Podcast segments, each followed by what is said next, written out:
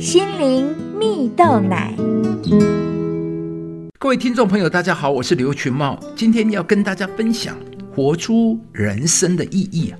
致力于脑科学研究的学者洪兰教授啊，曾在一篇文章中提到，有一位朋友过去很常抱怨，也很爱计较，但有一天呢，突然来拜托他，给了他一笔钱，请他买书送给山地的小朋友。询问之下，才发现。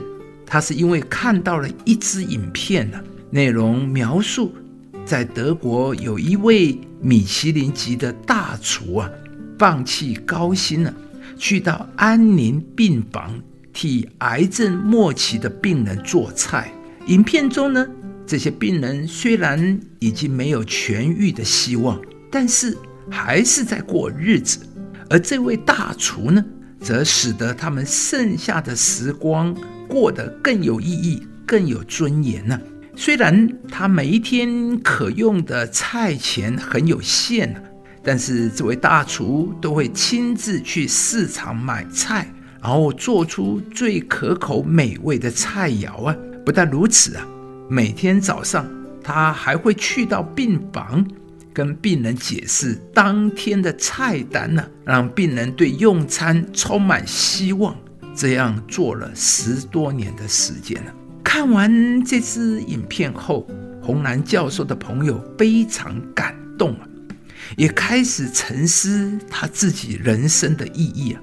过去呢，他是很常出国旅游啊，他决定要回馈故乡，改在国内旅游，把省下来的机票钱呢，给了红兰去推广阅读啊。看见朋友如此的改变，让红兰非常高兴，因为他知道这位朋友已经找到人生幸福的泉源了。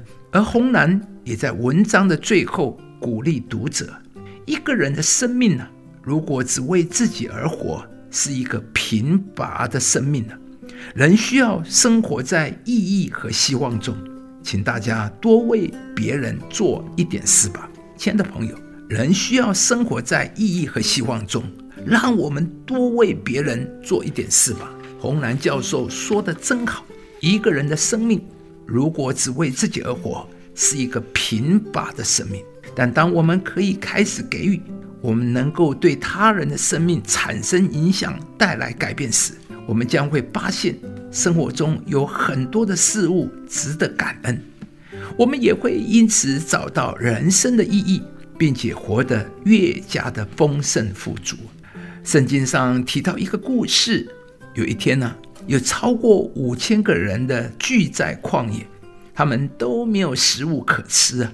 耶稣就怜悯他们，对门徒说：“你们给他们吃吧。”但这些门徒说：“怎么可能啊？这么多人，就算买二十两银子的饼，也不够他们吃吗？”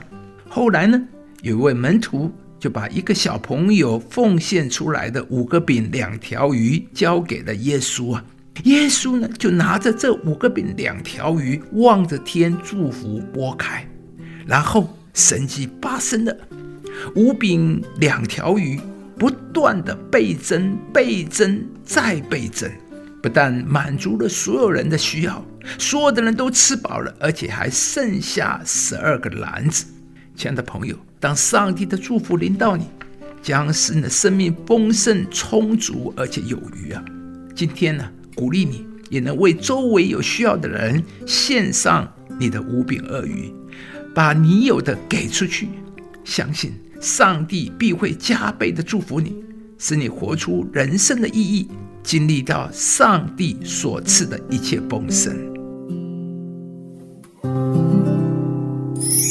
好施舍的必得丰裕，滋润人的必得滋润。